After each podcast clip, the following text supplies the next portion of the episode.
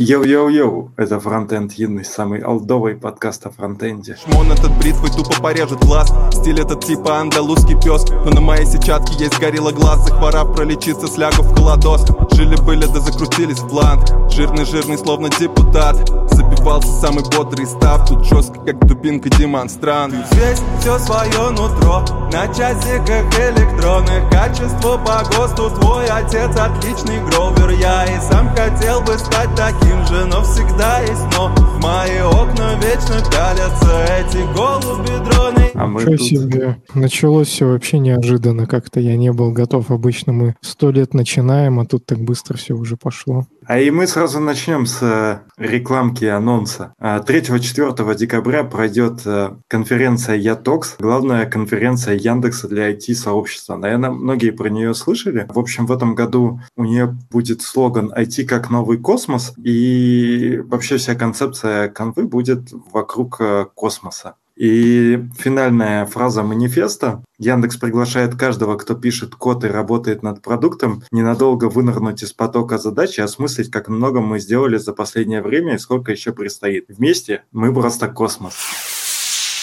И ребята приурочили к этому событию подкаст. Делают, э, как я понимаю, каждую неделю будут делать по выпуску. И первый выпуск был посвящен релокации. И там довольно интересно. Про релокацию рассказывают разные приглашенные гости. Их довольно много. В начале, то, что я успел послушать, у них был парень из э, мира. И он как раз рассказывал, почему он приехал в Пермь, про офис в Берлине, и, в принципе, там много разных ребят из известных компаний, которые довольно интересно рассказывают про опыт релокации. В целом, мне кажется, что сейчас это довольно актуальная тема, и несмотря на то, что ее довольно частенько обсуждают, но все равно очень интересно послушать что-то как. Ну, на самом деле, э, я бы советовал, наверное, и на, и на саму конференцию сходить, поскольку, в принципе, это конференция, которая развивает общее, так сказать, понимание IT, можно узнать для себя что-то новое. И тут как раз э, написано, что там есть треки и по бэкэнду, и фронтенду, и мобильной разработке, машинному обучению, управлению продуктом, лайфстайл трек о жизни в IT и не только. В целом довольно прикольно должно быть. И, кстати, тут есть знакомые нам персонажи Евгений Котелло, например, Сергей Бережной и другие люди, я думаю, не менее уважаемые. Кстати, алдовые наши слушатели, они могут помнить, как один из спикеров Я Толкс, Сергей Бережной, готовил нам персональный смузи. Об этом даже, наверное, видео у нас на канале есть. А вы сейчас на Ютубе, кто в лайве, поэтому можете зайти и даже его увидеть. Э, я уже забыл, ну, наверное, вкусно было, да?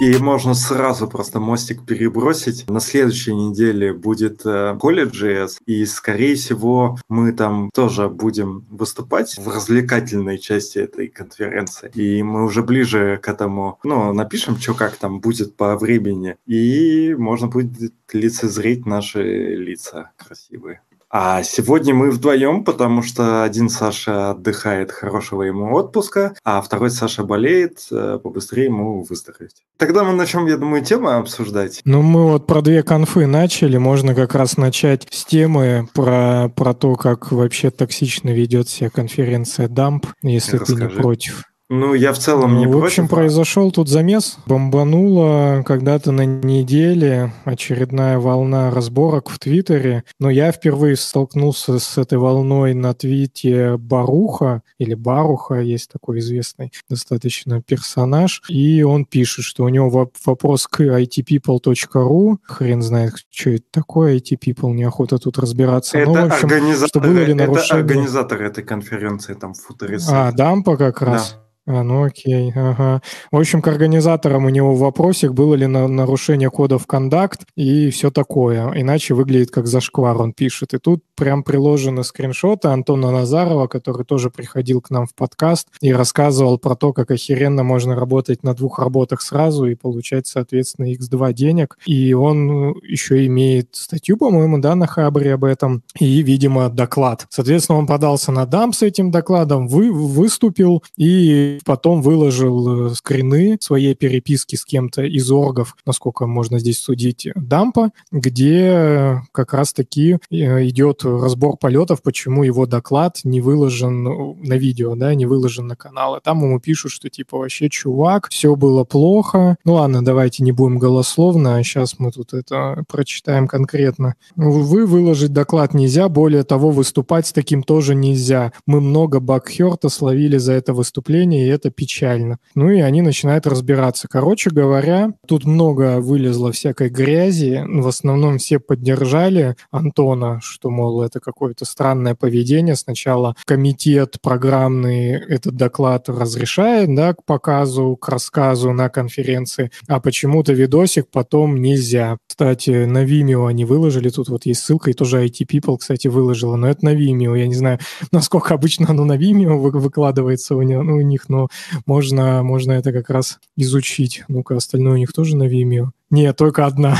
Одна, одна только один доклад у них на, на Vimeo выложен, вот как раз вот этот. Ну, в общем, э, угарно это все смотрится. Там какой-то был супер конфликт для любителей. Там, наверное, можно вообще понять много о нашей индустрии. Но ключевое, что Антона все поддержали, потому что, кажется, это прям не крутое поведение, когда ничего не нарушено, ты свой доклад подал, все знали, что ты будешь рассказывать, в итоге э, рассказал и все такое. Потом у тебя почему-то возникли проблемы. А мы, кстати, тоже Антона поддержали поддержали, сказали, что вырежем все упоминания и рекламы дамп в нашем подкасте, но, правда, по-моему, ничего такого и не было никогда, да? Не, наверное, было, но я считаю, что надо быть просто последовательными. То есть вы пригласили человека, а, его утвердили, он выступил, а, соответственно, уже назад дороги нет. И я считаю, что организатор должен поддерживать э, своих спикеров и вообще участников конференции, ну, публично. Особенно если, да, нет каких-то нарушений. А уже потом, если реально организаторы что-то э, на ретро, условно, посчитали, что что-то они неправильно сделали, они просто в следующий раз Антону там откажут или еще что-то. И это как бы нормальное поведение.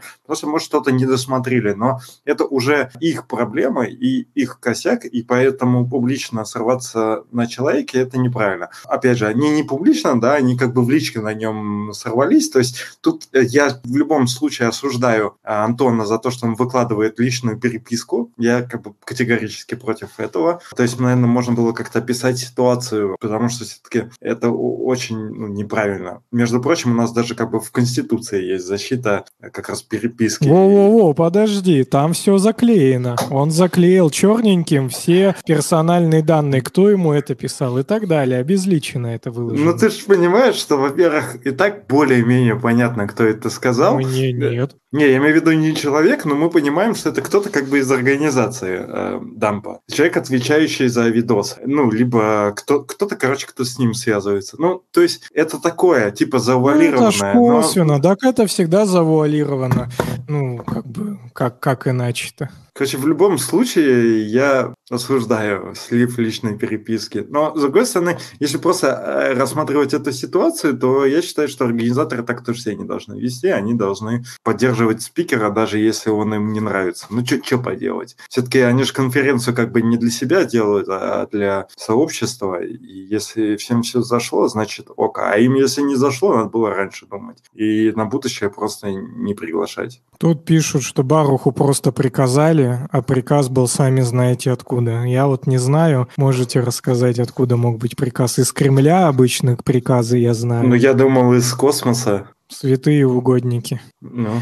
Кстати, в нашем стиле мы давно уже не поступали, хотя при этом мы пишем в онлайне, и теперь как-то должно наоборот это быть, э, само собой разумеющееся. Мы могли бы сейчас прям позвать в подкаст Ан- Антона Назарова и сказать, ну-ка, расскажи нам за ситуацию. Или Баруха. Ну, Баруха, он серьезно выглядит, дядя. Э, его, и там он, по-моему, в Америке жил, что-то такое, в общем, наговорили уже всякого. Его сложнее. А Антона мы знаем. Можно было бы его пингануть и позвать к нам выпуск, чтобы он пояснил. Он уже Саня пишет. Саня там, походу, сидит, блин, и чисто кекает, и давай залетай голосом, раз такой активный, я смотрю. Не, ну мне кажется, вердикт э, понятен. Все виноваты, все, идем дальше. Ну, типа, понятно, что Антон разж... Ой, разжигает этой темой очень сильно. Но просто... А, и эта тема, она довольно токсичная. И учитывая то, что спонсорами конференции являются компании, а Антон немного своей темой подрывает принципы трудоустройства компаний, звать э, его на конференцию выступать э, странно, и можно не звать. Но если позвали, то уж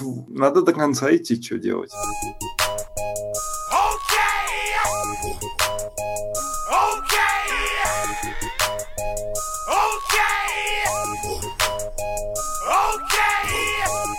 Ну, дальше смотри, есть у нас такая темка, называется «По-чумовому». А, мне кажется, что это может быть названием нашего выпуска. Ага, я МДН, пошел я нахер. Как тебе такая тема? Тут, это конечно, на... довольно интересно. Я, правда, не знаю, откуда ты это все берешь, но давай посмотрим. Я знаю. Тут, конечно, Саня бы Шаронов не помешал, потому что это его фразочка. Но как бы его посыл-то мы, наверное, можем раскрыть. Вот.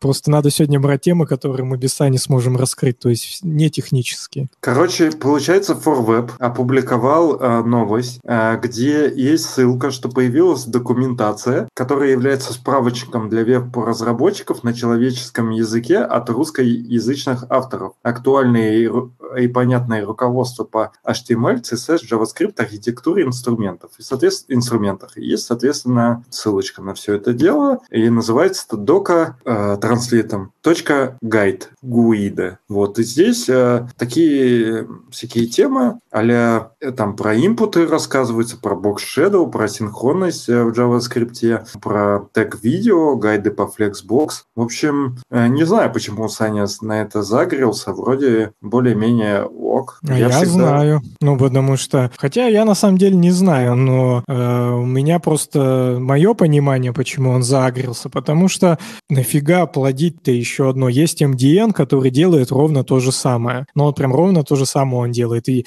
не проще ли туда законтрибьютить, ну, например, да, на там английском языке, то есть на оригинал, оригинал информации туда законтрибьютить, и это будет уже вклад. Но вклад не только для русскоязычного сообщества, но и вклад для общемирового сообщества. И плюс это все будет по-прежнему в одном месте, да, то есть MDM наверняка такой самый популярный источник для того, чтобы черпать какую-то подобную информацию. Либо же, если хочется сделать это для русскоязычного сообщества, то можно перевести куча страниц там до сих пор не переведено, и можно эти переводы доработать, либо перевести то, что вообще не переведено. Нафига с нуля опять что-то создавать, что может, э, ну, во-первых, да, плодить источники данных, э, это раз, а не улучшать один, как, как плодить там библиотеки, да, про одно и то же, которые. А, так и, в принципе, принципе, тут может больше вероятность, что все захереет. То есть сегодня и там все чистенько, красивенько, актуально и кайфово написано, а послезавтра я зайду, и там уже все мхом поросло, потому что уже как бы люди чуть-чуть подохладели,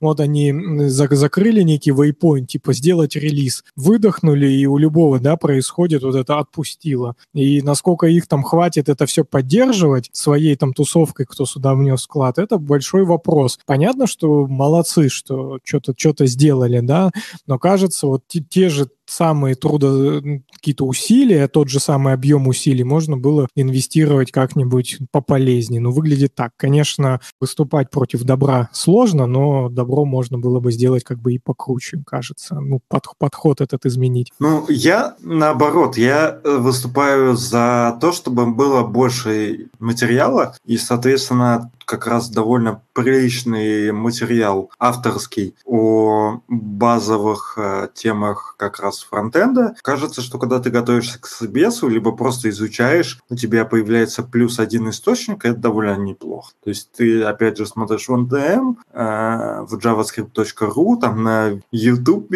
смотришь Минина и смотришь, соответственно, э, вот эту доку. Там прикольно в плане того, что видно, что это авторский текст, даже есть пометки, типа, как это в работе использовать. Вот я там про undefined показывал. И, может быть, где-то даже есть какие-то ошибки, но это вот чувак сам написал, как он это видит. Соответственно, мы видим его видение, э, видим видение, не знаю, на MDN и видим видение на JavaScript. Все это как бы, э, ну, javascript.ru это объединяем и получаем какую-то вот для себя э, свою уже истину, что неплохо.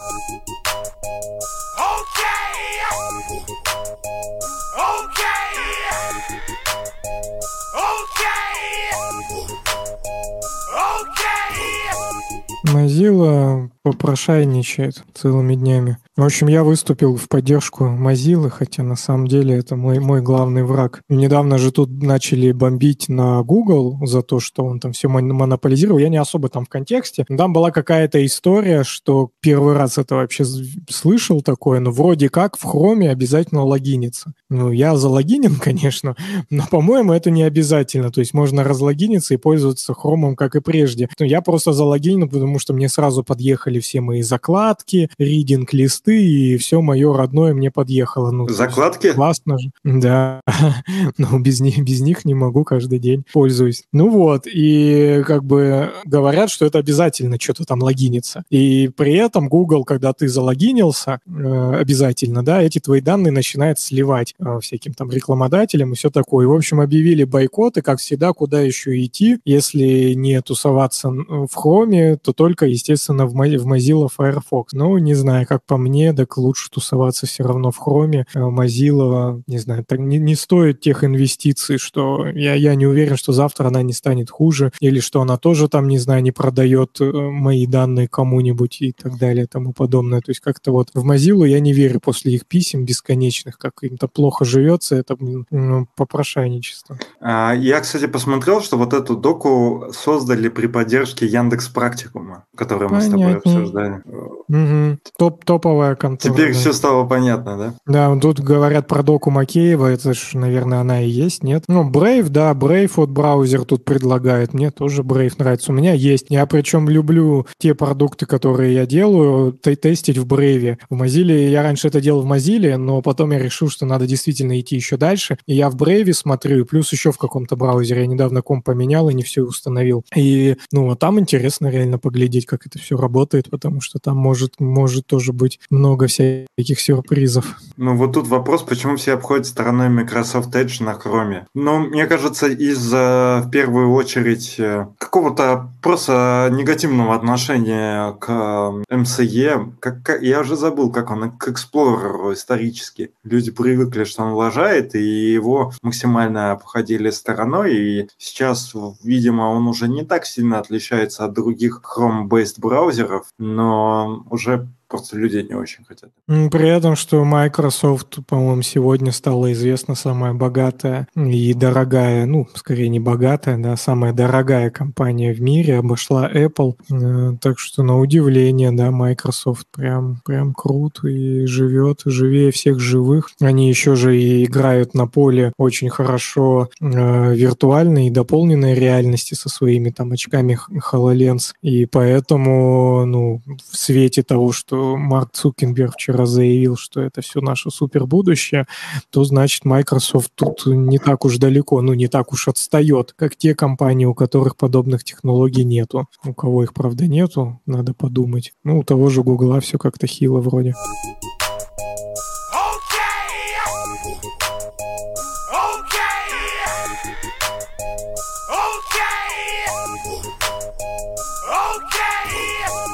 Давай еще я тебе сейчас какую-нибудь кайфовую Давай. темку подкину. Ага. А про Цукенберга не будем там э, говорить, что переименовали Facebook в... Сейчас...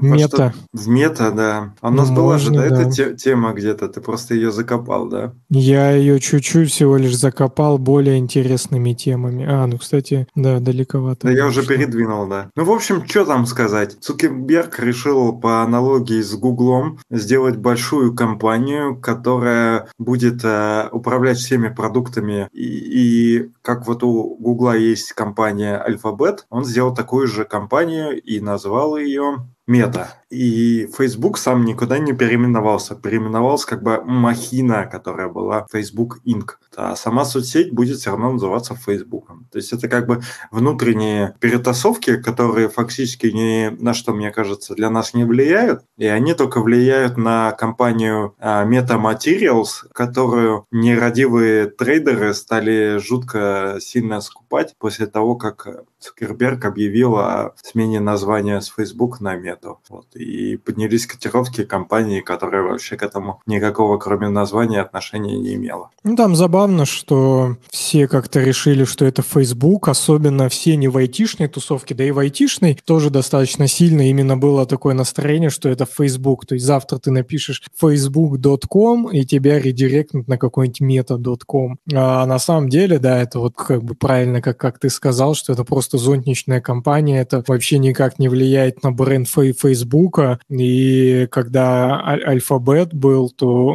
ну, появлялся, да, никого так не бомбило, чуть-чуть там что-то покричали, а вот мета всех стригерила, хотя по факту это ничего особо не значит. На самом деле бренд, который умер, это не Facebook умер, а Oculus умирает. То есть была компания Oculus, которая занималась очками виртуальной реальности, и у них там была целая линейка, да, Oculus Rift, Oculus Quest, Oculus Go, а, и в какой-то момент, там, ну, уже достаточно давно, их купил Facebook, да, вот этот стартап, главный, по сути, один из главных стартапов про VR, был куплен Фейсбуком. Но Facebook его не похерил, вполне нормально развил на, до того, что это сейчас самые лучшие очки виртуальной реальности, которые есть в принципе, да, не привязанные там шнуром, как дебил к компьютеру и так далее. Вот, но как раз-таки Oculus вот будет умирать, и теперь все эти очки будут называться Meta Quest, например, да, то есть вот то, что было Oculus Quest 2, будет называться Meta Quest 2. И, ну, вот это как бы такое себе, потому что Oculus — это прикольная штука, у них вообще все продукты достаточно хорошо в этом бренде живут. А вот эта буква О, она у них классно так за задизайнена, сам логотип у них. А все это поставляется в чехлах такого круглого, как буква О, формы и так далее. То есть им все придется это перепридумывать, и вот это, конечно, грустно, потому что Oculus, ну, кажется вообще классно. Классное и название, и все классно. Ну, посмотрим. Вот, опять же, у них э, какие-то другие будут выходить очки,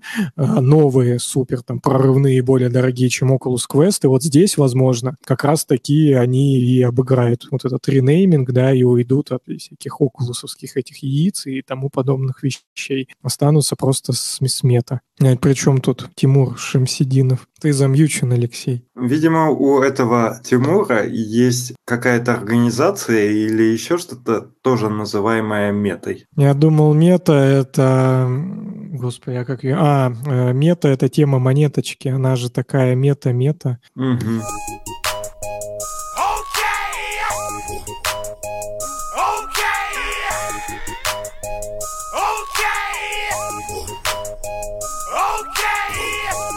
Ну что, давай следующая тема. Microsoft презентовал VS Code Dev, VS Code в браузере, так сказать. Э, эту новость э, нам пришла от Валя читает Issue, и он пишет о том, что Microsoft презентовал VS Code, то есть, да, вот это VS Code в браузере, отличительная черта, что от э, GitHub, GitHub Code Spaces, что теперь есть интеграция с File System Access API, ну, то есть что ты можешь из браузера добавлять свои директории с компьютера и работать с ними, как типа с VS кодом настоящим. Вот. И он сказал, что больше подробностей, как обычно, в блокпосте, но ссылки на блокпост у нас нет, поэтому что имеем, то имеем. Да, ну там прикольно, то есть если зайти, то тут э, интереснее же не читать про это, а самим посмотреть реально, реально в браузере у тебя VS код, и почему бы и нет, да, казалось бы, потому что в принципе, это и так всегда был электрон, всегда были э, технологии вебные под, под капотом, по сути. Ну, к этому все шло, мне кажется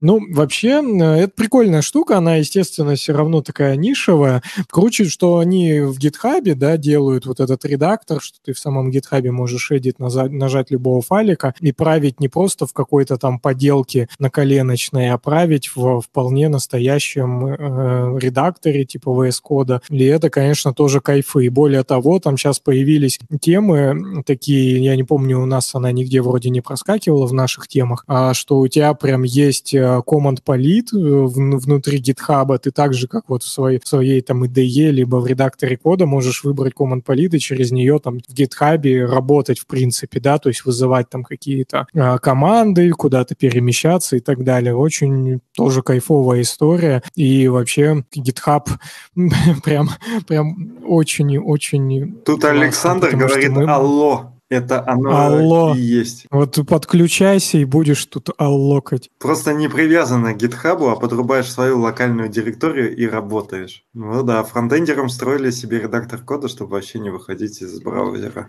Перебили меня, а я хотел сказать, что очень скучаю по гитхабу, потому что мы последнее время работаем в GitLab, и вот GitLab, несмотря что там лучшие умы над ним трудятся и делают по несколько месяцев компоненты UI, все равно там все все херово, откровенно говоря. И даже вот... А, кстати, там вот этот компонент, это типа подсказка, да, какой-то типа угу, хинт, да, какой-то компонент хинт, вот он вообще ужасно работает. Он постоянно, ты куда-нибудь наведешь, он вылезет, а потом не пропадает, и ты не видишь даже, что там, он скрывает тебе какую-то контентную важную часть, и ты либо что-то кликнуть не можешь, потому что он перекрыл, либо просто он тебе не дает прочитать. Вообще жесть. Это, ну, прям не очень. Если бы он стоил стоило еще, ну, там, прям 15 копеек, то за 15 копеек можно было бы терпеть и пользоваться, и понимать там экономию или еще какие-то плюшки, ну, вообще смысл его существования, да. Но как бы, когда он стоит все равно, там, грубо говоря, столько же, как GitHub или там где-то в этом разрезе, то это довольно становится печально. Я предлагаю продолжить нашу тему про документации. И Иван Акулов, который ведет э, в том числе свой довольно популярный э, канал в Телеграме, он опубликовал э, что, ну, короче, появилась от разработчиков Redux подробный гид про то, как работает э, React внутри. И он пишет, что самый подробный гид ever.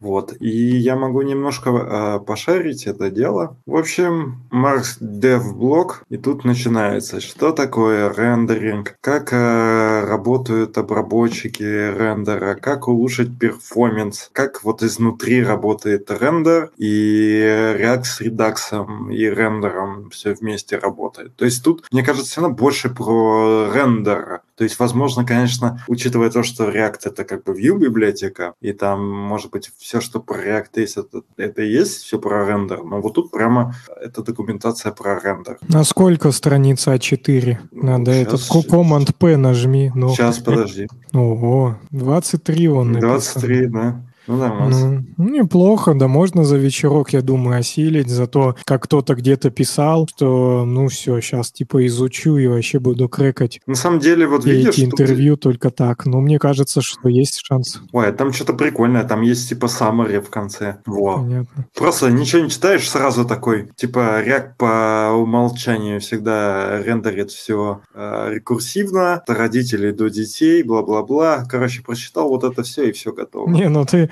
ты вот стригерился на Summary, а я в Summary стригерился на красненький текст. То есть я пошел еще дальше и прочитал только красненький текст.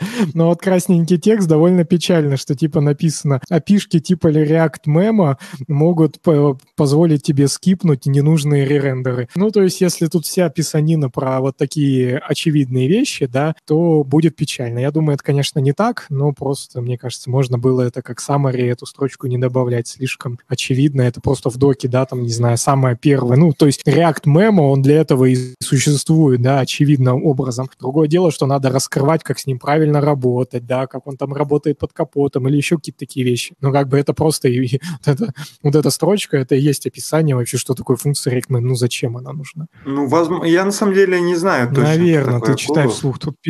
Ну, Акулов это... Акулов это, в общем, чувак, да, я знаю, кто это такой. Ну, я не знаю, что за скринжи, кринжла, коллабы и всякая вот эта бодяга. Это что-то модное, хайповое, не про меня. А Акулов, он уже сто лет назад появился. А, чувак, я причем заходил на его сайт вчера. У него есть своя там а контора, ну, наверное, можно ее, да, так назвать, э, консалтинговым таким неким агентством, где они вдвоем с чуваком сами на себя работают. Там сначала был один Акулов, потом он нашел себе паренька в помощь. И они занимаются тем, что по перформансу, видимо, в основном фронтенд перформанс или только а, перформанс фронтенда, да, в, все, что работает в браузере, а они занимаются от консультирования компаний. Причем компании даже не абы какие, а прям достаточно крупные. Ну, можно сразу с самого крупного начать, что это Google, там у них есть. И плюс у них есть, ну, еще там кто-то, я уж не помню, понятно, весь список. Но у них там много, да, известных имен, они им помогают что-нибудь это разруливать. И вся эта песня пошла вот уже лет пять, наверное, назад. То есть он пять лет назад на эту тему сел, про это выступал, писал всякие статьи, все эти статьи очень хорошие, полезные и кайфовые. Ну, в то время, по крайней мере, были, да, то есть сейчас-то, наверное, они устарели, если он новые не пишет. Ну, в общем, чувак на эту тему плотно сел и сделал это такой своей специализацией э, и не просто пошел там работать, да, на кого-то, а сделал такой консалтинг в этом плане, что, в общем-то, респектно. Кому интересно, я думаю, можно послушать, по-моему, какой-нибудь типа Frontend Weekend есть тоже вот с Акуловым, где как раз он все рассказывает, то я только что рассказал, только, естественно, подробнее. В общем, паренек молодец, и он периодически продолжает вкидывать какие-то мысли там про webpack. Вот он в основном раньше про webpack рассказывал, когда только webpack появился, да, как он работает, как там сделать, чтобы ваш бандл уменьшился, и вот это все. Сейчас он тоже продолжает это писать, но намного реже. То есть сейчас это так, типа, режим поддержки больше. Прикол. Там пишут, что сайт его лежал, когда он рассказывал доклад про перформанс. Ну, что, бывает. Наоборот, если это не делать э, специально, то, вернее, если это произошло не специально, то надо было это сделать специально, чтобы просто по покекать.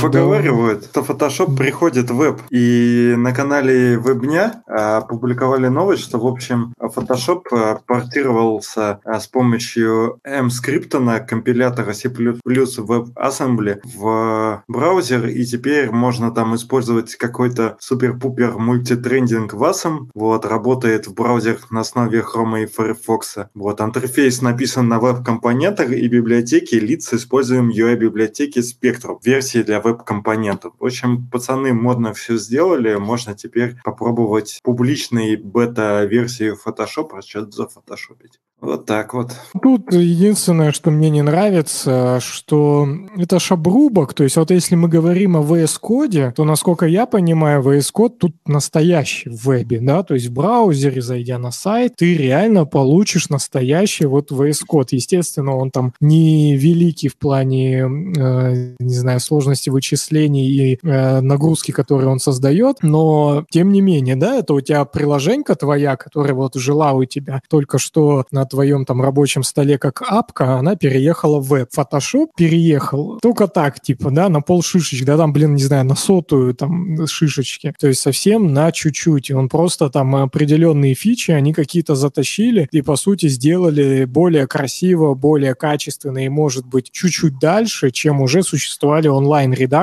э, для там редактирования картинок, потому что э, я помню, хотел какую-то картинку там что-то поредактировать, а у меня ничего не было. Ну и сейчас ничего нету. И я написал, по-моему, даже вам, говорю, пацаны, что взять, чтобы картинку поредактировать? И мне Саня Шаронов пишет, да, конечно, гимп бери, ну вот этот джимп, который... Я поставил этот джимп, это вообще линуксоидная это приблуда, которую невозможно посмотреть, с ней нормально поработать. Я пошел в каком-то онлайновом просто редакторе, все сделал, и там никакого вазма явно тогда еще не крутилось. Да что пруфы? Я читал, Саня, где-то о том, что это обрубок фотошопный. Так с плюсов понятно, но часть только функций, там не, не все функции. В фотошопе там чуть ли не видосы сейчас можно обрабатывать. Пиксельматор, ну пиксельматор, да. Тут, э, ты, ты вообще начал неправильно, Саня. Надо было не вроде не обрубок написать, алло, вроде не обрубок. Вот, ну Юля, давайте привет. зайдем. Да, вот давайте зайдем. Где тут эта страница, веб с Photoshop. Ну, пошер, пошер там, давай. Вся фигня. Давай посмотрим. А, это веб-дев. Короче, там не, не обрубок. Так, интерфейс. А, а знаете, где обрубок? Сань, знаешь, где обрубок? Напиши в комментариях. Я только боюсь, когда Ой, ты откроешь вообще... Photoshop, возможно, Походу, у тебя мне все кажется, зависнет. Official Adobe Photoshop.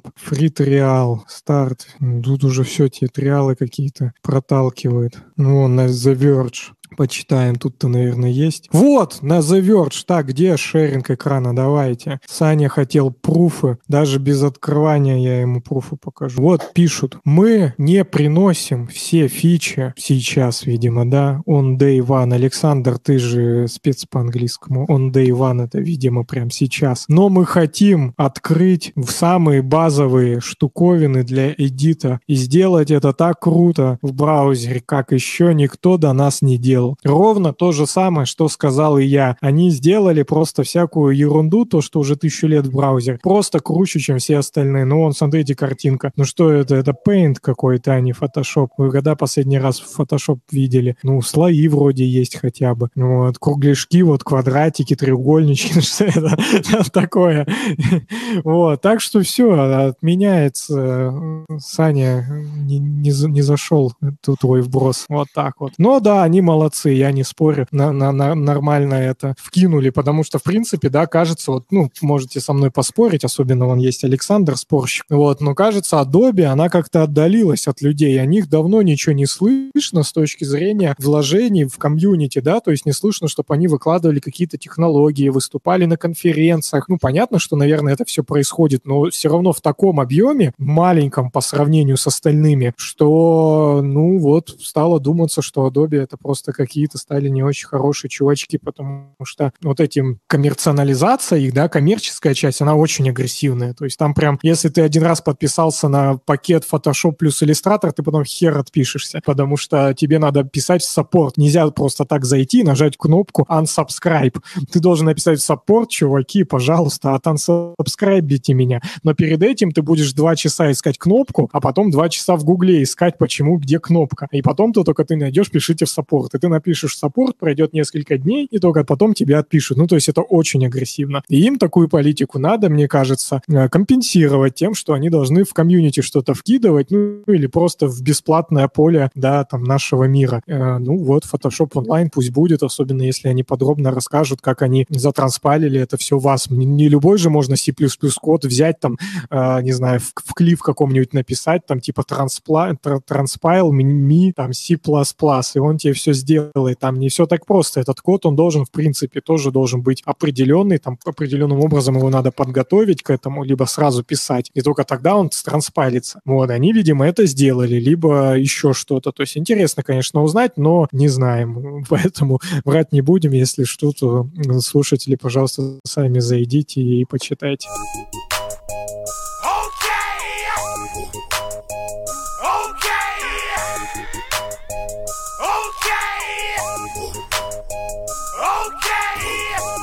Я хочу перебросить мостик э, к твоему предыдущему рассуждению про Firefox. И у нас есть э, довольно интересная, как интересный пост э, Никитонского, как раз про Google и Chrome. Тут будет довольно большая телега, я ее постараюсь быстро и выразительно зачитать. Это как раз чувак спорит с тобой, да и в целом про Chrome. И что он говорит? В Америке опять прошел какой-то антимонопольный суд и показали какие-то внутренние документы Гугла, в которых, сюрприз-сюрприз, их крипто от правители реально устраивают между собой секретные заговоры и вообще придумывают как бы э, нас, честных людей, обмануть. Про заговоры это не метафора, если что. В связи с чем хочу опять посоветовать, бегите с хрома. Когда-то хром, когда он начинался, им нужен был рынок, они покупали пользователей фичами и удобствами. Но тогда возникло общее мнение, что хром быстро, хорош, удобен. Оно и было правдой тогда. Многие, я уверен, до сих пор хром используют только по старой памяти, а ситуация тем временем кардинально изменилась. Chrome Газпром победил, забрал рынок и перешел в следующую стадию – капитализации. То есть ему теперь насрать, что там думают пользователи, они и так уже все у него. И им надо денег зарабатывать, а ваше удобство или там безопасность делать десятое. Им нужно сохранить видимость заботы, но нет никаких реальных причин думать о ваших интересах слова вообще. Э, я эту перемену почувствовал еще в 2018 году, когда они ввели обязательный логин в браузере. Как показали выложенные на днях документы, к сожалению, я ошибся. Казалось бы, что за фигня? Точнее, я не ошибся. Казалось бы, что за фигня? Браузер — это нейтральная сторона и должна весь интернет показывать одинаково. А тут внезапно гугловые сайты стали чуть более равнее, чем все остальные, передают браузеру твой логин, а Chrome передает его уже э, не на гугловые сайты. Но я офигел еще больше от того, что у тебя отобрали возможность не пользоваться этой функцией. Из Chrome нельзя вылогиниться, то есть ты не можешь разлогиниться. С тех пор я потихоньку составляю списочек сомнительных практик, читай наебок Гугла и Хрома, и только убеждаюсь, что сделал правильный выбор. Там и AMP а, настолько очевидная рекламная фигня, что даже смешно от наглости Гугла, когда они пытаются описывать ее нейтральными словами. И подсирательство веб-стандартов, и скандалы с блокировщиками, и рекламные идентификаторы, и закладки на своих сайтах, которые ломают все, кроме хрома. Короче, ловить в хроме больше нечего. Когда в детстве читал фразу «звериный оскал капитализма», не знал, о чем речь вообще. Просто пожимал плечами и проходил мимо. А тут вот он наглядный пример. Куда переходить? Мой выбор Firefox. Его как раз где-то в районе 2018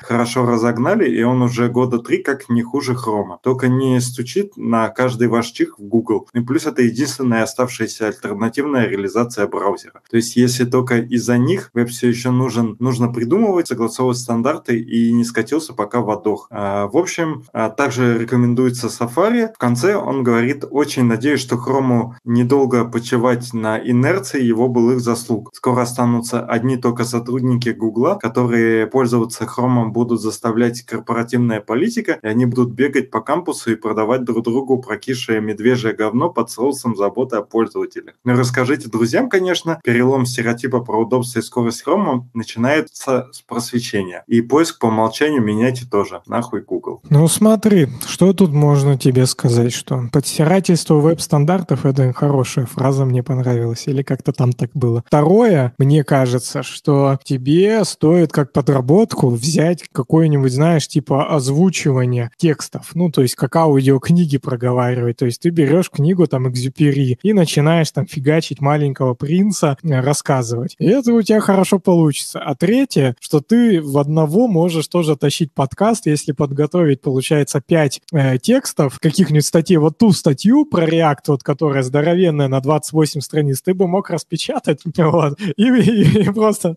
полтора часа. Это, кстати, ниша на самом деле, э, что в таком, ну, как есть аудиокниги, да, какую-нибудь аудиодокументацию, например, начать делать. Ну, что, тема же. И вот эти чуваки, док-гайд, который, они вообще старый век, они взяли, просто скопировали MDN, да, на русский язык перевели, а надо идти дальше. И MDN просто словами проговаривать, чтобы из одной формы хотя бы переводить в другую. И вот тогда это уже, да, это уже другое. Не, но они не скопировали. Ну, а если по сути, он же, наверное, прав или нет? Или все-таки чересчур наброс? Мне кажется, чересчур сгущает э, краски, но при этом я, э, я вообще достаточно лояльно отношусь к подобным вещам, потому что мне кажется, ну, если кто-то хочет обо мне узнать, что я там на ozon.ru покупаю или на каких я сайтах сижу, то мне в целом вообще плевать. Ну, то есть я не какой-то там, не знаю, там, селебрити или какое-нибудь высокопоставленное э, лицо, в общем-то, ну, будут они знать, пусть знают вообще, будут они знать там, в каких я трусах хожу, ну, пусть знают, мне вообще плевать, если честно, но это я. А есть люди, кого там малейшие, да, вещи какие-то триггерят и беспокоят, мне вообще в целом как бы пофигу вообще, что там кто знает и так далее, потому что таких, как я, нас миллионы, и, ну, и ничем мы особо не отличаемся. Хер с ними, пусть знают. Ну, у нас как раз, да, и новость, чувак в Твиттере писал, что у тебя логин в Гугле идет без кук, то есть, видимо, какой-то внутренний механизм браузера, и это довольно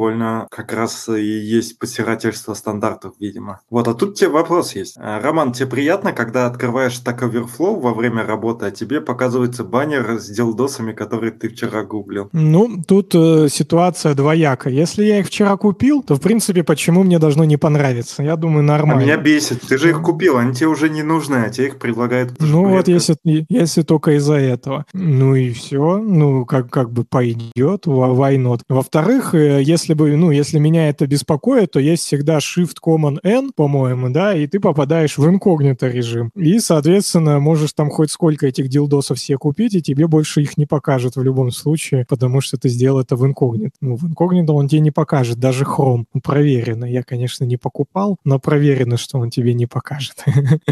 Вот, ну, так, так что не знаю, мне кажется, это немножко все натянуто сверху. То, что, э, естественно, он такой монстр и поглотил поглотил весь этот рынок браузеров и здесь прям сильно доминирует, и вот эта вся история про монополию, это да, это стрёмно. Было бы круто, конечно, если бы их было побольше. Но как-то нередко так получается, мне кажется, все равно в жизни, что куда-то что-то перетекает большинство людей, да, в какую-то одну сторону и пользуются чем-то там определенным, а чем-то другим не пользуются. Ну, то есть это не только здесь происходит и много где. Ну, те, те же там ком компьютеры, у нас же энное количество только, да, там фирм, которые мы можем купить. В инкогнито, да, придется заново логиниться, это факт. А, Надо разные хотел... пользоваться. Пользуйся для дилдосов э, хромом, а сам сиди в брейве. И все будет тогда в порядке.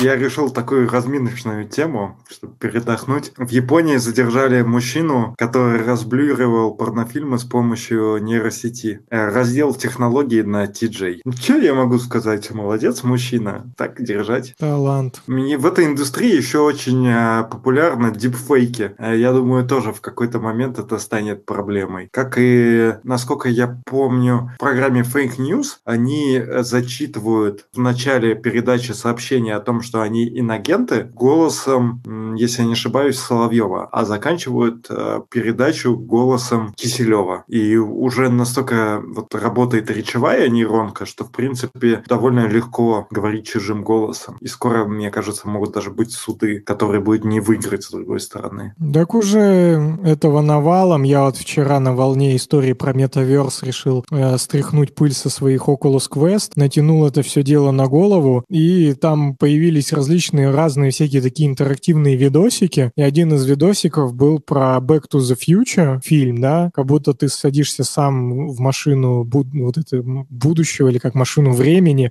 э, вот этот DeLorean, ты садишься и можешь там башкой крутить, а у тебя вокруг там меняются какие-то эпохи, ты, в общем, летишь во времени, и периодически в машине на экране возникают изображения персонажей. То есть в, вылазит док вот этот, да, старый дед из «Назад в будущее», что-то там рассказывает. И я вот пока леч, лет, летим, я не особо по сторонам смотрю, а я рассуждаю о том, что неужели этот дед специально для этого видосика записал, как он выступает, да? Ну, вроде как нет, потому что он уже старее. Он еще жив, но он прям вообще максимально старый. Вот фильм «Никто, кто смотрел», там он играет, да? Ну, уже максимально старый, типа. Там он моложе выглядит, хоть тоже и супер дед. Но сейчас ему лет 90, тогда 60. Вот. И я думаю, нифига, это они взяли полюбас э, и ML его нарисовали. То есть они уже просто не парятся, а рисуют уже легче и не отличишь, ну прям вообще не отличишь. Э, уже легче просто взять вот эту голову, отрисовать, отрендерить, да, там, нейронками, чем э, реально этого мужика снять. И потом я оказался прав, потому что потом на экране появился э, их главный там враг какой-то, да, там вот у этого Марти Маклая был враг, здоровый такой кабан, вот, и, и там появился вот этот кабан, только молодой. Ну уж молодого они точно сейчас не найдут, да, потому что он сам уже тоже дед, вот, ну или там взрослый, по крайней мере, но он вроде старый. Короче говоря, да, э, там точно все отрисовано и все такое. Я хотел, то там она есть, ну-ка, про что это, Александр? А, да, тут говорят, что скоро нейронка будет вести подкаст по фронту. Это правда, она есть. Саня, что вы думаете, Сани нет? Он, в общем, на, нас с Лехой оцифровал, запустил, сам сидит и контролирует процесс, типа в чатике болеет, а на самом деле вот он такой А что ты думаешь, э, Рома, по поводу макбуков новых тут спрашивают? Ща, подожди, к макбукам вернемся. Я хотел сначала сделать Санину работу, раз его сегодня с нами нету, придется отрабатывать. Но я надеюсь, Саня мне тоже часть своей зарплаты перекинет. И мы слишком долго в этом выпуске не говорили про конференции, чуваки. Есть такая штука, конференция под названием VideoTech. Это новая конференция от Холли, не от Холли, а от JUG Ru Group. Вот. Ну, кстати, правда, как реклама звучит, но это совсем не реклама. В общем, чуваки, видать, э, собаку съели на всех этих видеостримингах в силу того, что они в онлайне уже сидят который год. Ну и плюс сам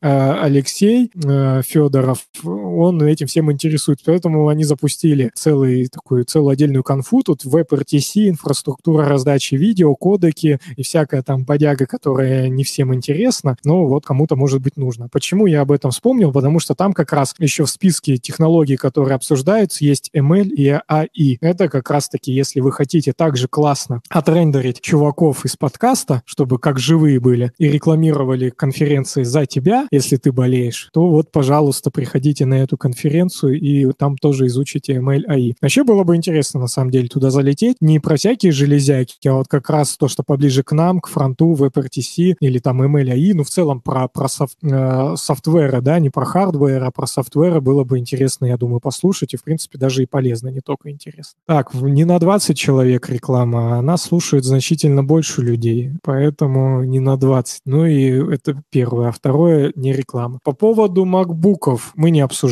можем идти дальше.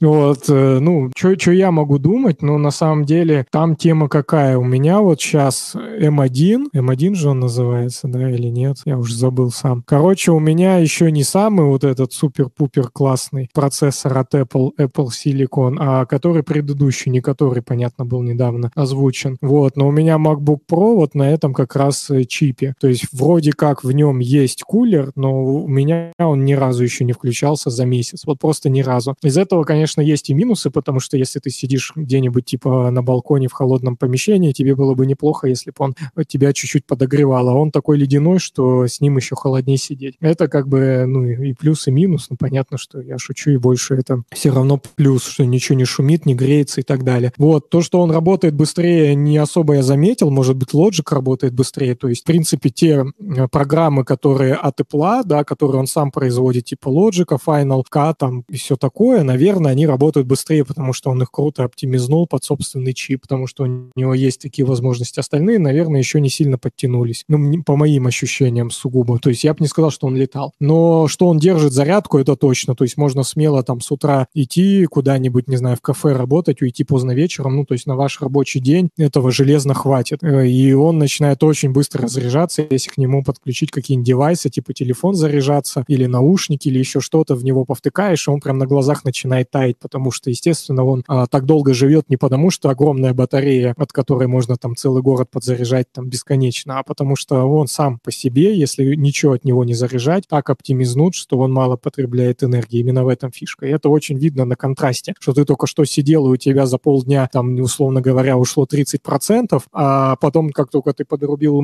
подзарядить телефон, у тебя просто там улетели эти оставшиеся проценты, там, не знаю, за, за полчаса, час. То есть это на глазах начинает таять. Если его вот так стендалон э, использовать, то круто. И поэтому новые чипы, естественно, они там еще круче, и вот это все, естественно, значит, еще круче. Но мне кажется, ну, лично мне за глаза хватает и текущего, то, что у меня есть, и что-то там брать и апгрейдиться специально я, я бы, наверное, не стал, если нету такой прям жесткой потребности. А вот не знаю, насчет там WebStorm стартует за секунду, тут Саня пишет и так далее. Мне, мне кажется, у меня VS Code за секунду не стартует. Ну вот, как-то вот я большой разницы не заметил. У меня, конечно, и до этого был зверский компьютер, не на э, Apple Silicon, но тем не менее у меня там, я уж не помню, ну какой-то тоже очень заряженный ком был. Может, из-за этого я не замечаю, да, если на чем-то проще сидеть, то меньше будет заметно. Но вот я, я вот именно быстродействие я только в Logic заметил. Но опять же, может быть, потому что я Logic свежий поставил, сидел я до этого на каком-то старом. Может, просто более новый Logic сейчас кайфовый, и в нем приятнее работать, что вряд ли.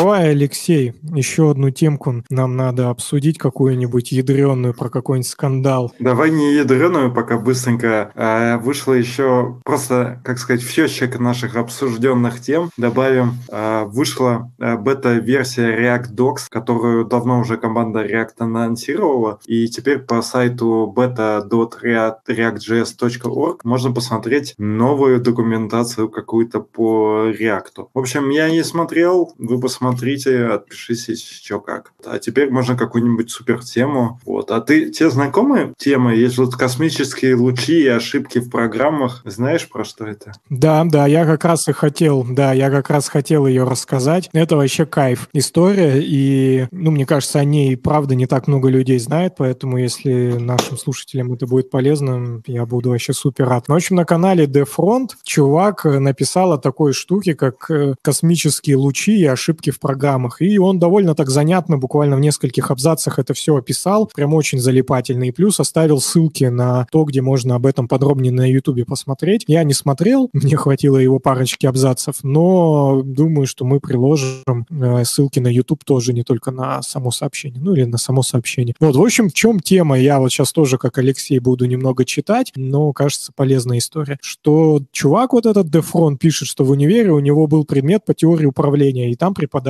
рассказывал про альфа-частицы и протоны из космоса, переключающие биты в процессоре и ломающие программы. Ну, то есть понимаем, да, что вот некие там частицы типа альф, альфа-частицы и протоны влияют на процессор, ну, что довольно, конечно, выглядит опасненько. Вот, и на эту тему он говорит, на Ютубе как раз есть канал, где опубликовано видео там про, про вот эту всю штуку. И вот эти ошибки, вызванные подобными явлениями, называются нарушениями в результате единичного события Single Event Upset. Их учитывают при проектировании микроэлектроники и при разработке программного обеспечения, которое должно надежно работать в условиях высокой радиации, повышенного влияния космических лучей. По этой причине в космосе вычисления дублируют на независимых компьютерах, а НАСА во многих космических миссиях использует специальную версию процессора PowerPK RAD 750. По сравнению с обычными процессами он в 30 раз более устойчив к возникновению вот этих вот нарушений в результате еди- единичного события. Вот, и поэтому он пишет, ну это такая, да, юмор, что если вы столкнулись с невоспроизведимым багом, то, возможно, проблема не в программе, а в частице, в частице прилетевшей из соседней галактики. В общем, мне кажется, забавная штука, плюс-минус, как будто об этом уже там где-то кто-то когда-то слышал. Всегда так кажется, да, но, как минимум, мне кажется, никогда не обсуждали подобные штуки, и более того, я как раз поэтому и слышал, недавно я смотрел то ли передачу, то ли тоже какую-то статью, а, вообще какая там электроника улетает на Марс, наверное, это вот в этом году как раз запускали же новый, э, новый ровер на Марс долетел, да, приземлился, который там с летающим аппаратом еще на борту, типа